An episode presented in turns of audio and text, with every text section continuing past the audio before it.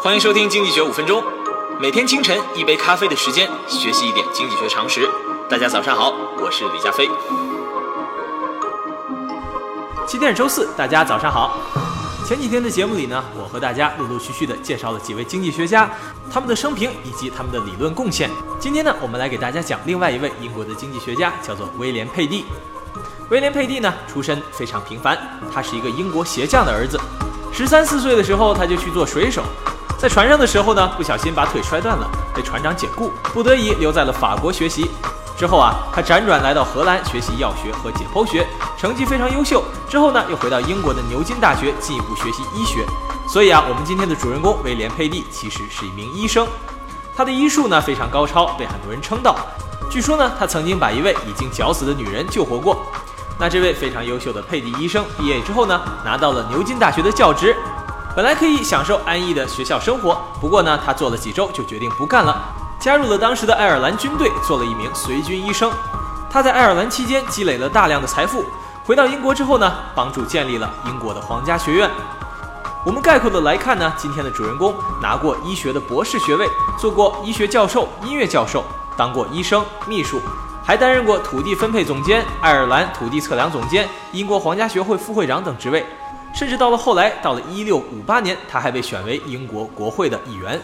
佩蒂啊，可以说是一个在学界、商界、政界通吃的大牛，就连马克思都评价他是政治经济学之父，在某种程度上来说，也可以说是统计学的创始人。在上一集呢，我们简单提到过，在佩蒂所在的时代呢，没有任何的机构或者是政府部门能够像现在这样系统的去收集整理数据。所以，如果当时的经济学家想要了解一个国家的发展情况，那么可以说是非常困难的。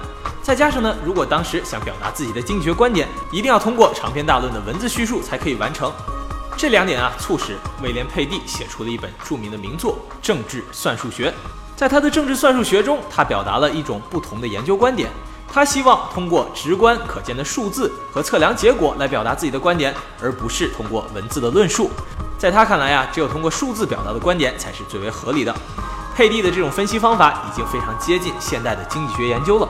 毕竟我们说经济学是一门社会科学，很难像其他学科那样通过严格的实验和控制变量来得出结论。最理想的情况下，我们希望找到两个在各个方面完全一致的经济体，然后呢，只改变其中某一方来进行对比实验。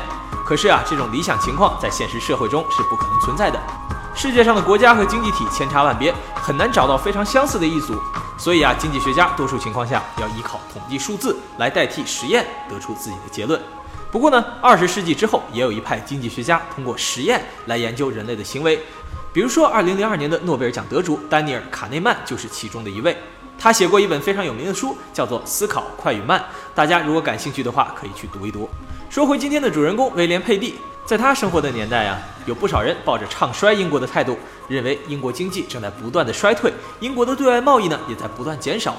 佩蒂反对这种观点，他认为英国正处在从未有过的富裕和繁荣当中，所以人民不应该过分的悲观。可是，在一个没有 GDP、没有国家统计数字的情况下，如何证明这一点呢？佩蒂用了一个非常聪明的办法。他通过调查数据比较了伦敦和巴黎这两个城市每年举行葬礼的数量，发现啊，伦敦的葬礼数量要远远超过巴黎。如果我们假设这两个城市的死亡率相同，那么这也就意味着伦敦的人口要超过巴黎。佩蒂从而推论呢，认为伦敦比巴黎要更加繁荣。这在当时没有人口普查或者统计数字的时代，可以说是一个伟大的创举。那有听众可能会问了，为什么单凭伦敦的城市人口比巴黎更多，就可以推论伦敦比巴黎更加繁荣呢？毕竟。从我们现在的观点来看，人口增长较快、人口比较多的地方，往往是经济发展比较落后的地区。可是呢，我们要意识到，在十七世纪的英国，儿童死亡率非常高，也没有现代的节育手段，所以人口数量的多和少，从某种程度上也可以间接反映经济发展的程度。